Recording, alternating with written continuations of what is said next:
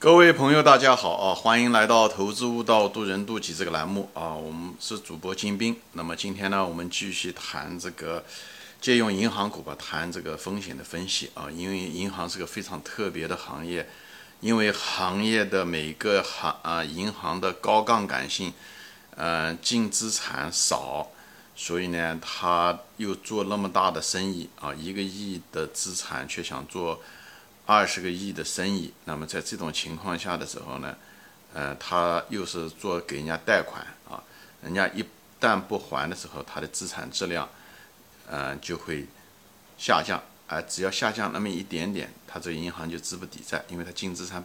没有那么多啊，所以呢，就会造成破产，而且银行之间又有一种传导性，一家银行欠了钱，往往这些银行之间互相之间有一些。金融资产的，无论是抵押、贷款、持等等这些东西，有千丝万缕的联系，所以一家银行会把另外一家银行拖倒。啊，不仅仅是银行，只是贷款给企业，因为银行之间有很多的业务，就是因为银行本身的那种脆弱的高杠杆性引起的这种脆弱性，所以对资产质量的呃影响，呃，资产质量对这个银行的。生死影响很大，嗯，对利润影响很大。平时对利润很大，危机的时候就是决定了它的生死啊。所以大家一定要很小心。那么资产质量是什么呢？讲的就是说白了就是它的坏账啊，这是坏账。所以你如果无法量化坏账，而且大多数的企业其实是银行是坏账是无法量化的。你无法量化它的坏账，你就无法量化它的利润啊。呃，平时的利润，你其实也就无法量化它危机的时候发生的时候，它能不能够生存下来？因为它的这种高杠杆性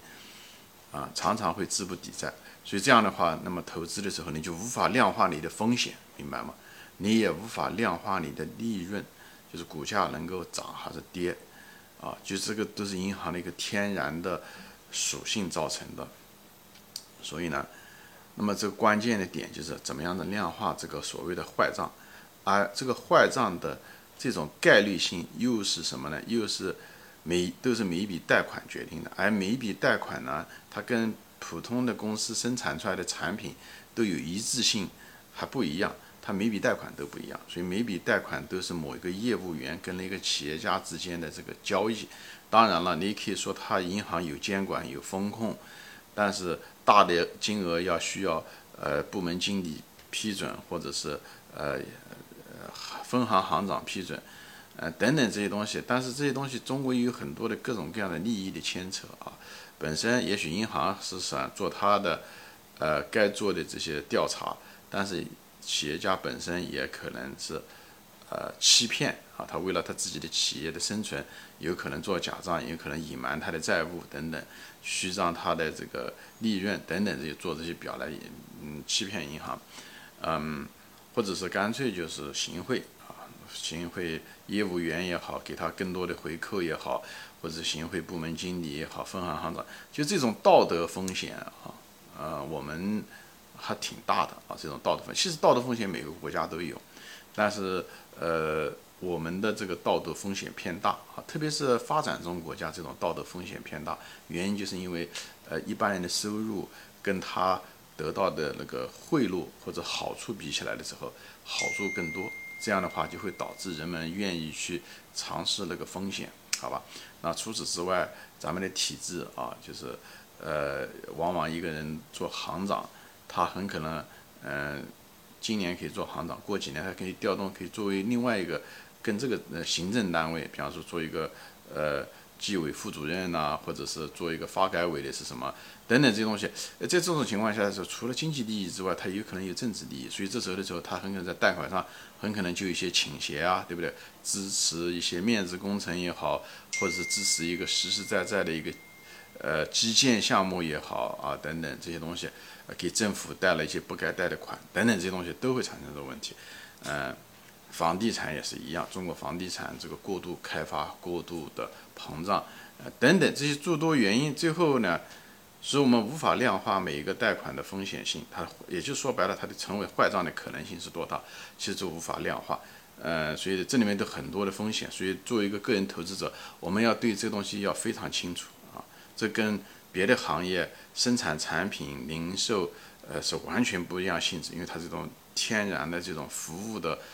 呃，每一笔贷款都不一样的一个特点啊。那有人说，那美国不是也是一样？相对来讲，美国要好一些，但是它也是具有这种传导性，而杠杠杆率，嗯，比中国只多不少啊。但是唯一的就是在美国，因为它法律相对来讲比较健全，就是企业家一般的情况下他不敢行贿啊，嗯，他作假的这个成本也很高，如果抓起来的话成本也很高，所以呢，相对来讲呢，呃，打擦边球呢要稍微好一些，呃，呃，业务员其实也没怎么拿回扣的这种动机，就他有一定的佣金，但是没有那么厉害，他们基本上还是以固定工资为主。任何一个激励机制啊，它一旦说你能够贷款贷的越多，你佣金拿的越多，这种情况下都会导致人们的那种贪婪啊，所以牺牲集体的利益、牺牲道德去获得个人的私利，这个东西一定会起来啊。华尔街就是个典型的例子，华尔街就是一个好人进了华尔街都会变坏啊，就是因为利益的驱使，因为你只要能够贷出更多的款，你只要。发行更多的股票，你个人就会拿到更多的佣金。那么聪明人都跑到那去，用他们的那些智慧为他个人谋利，包括李儿在内都是这样子。所以，啊，利益的驱使会使人道德上面会，呃，沦丧啊，就是跟哪个人种没有什么关系啊，就是因为你这个制度啊，无论是监管制度也好，还是激励机制也好，都会让人们每个人会做这方面的一个权衡和选择。利益、个人利益自大，呃，最大化，最后可能就伤害了股民，伤害了这个公司的利益，甚至伤害了这个国家的利益。所以我就说这些，为什么说这些利益链啊这些东西，让大家一个清醒的认识。这样子的话，你就知道，任何一个股票背后都是一家公司，不只是一个银行，而任何一个银行它都有各种各样的产品和服务，而特别是银行，它每一个服务、每一个产品、每一笔贷款后面都是有人。那么让这些人怎么样？他的行为、他的激励方式、他的动机是什么？这就是激励机制和制度等等。这你只有把这个根找到的时候，你才能倒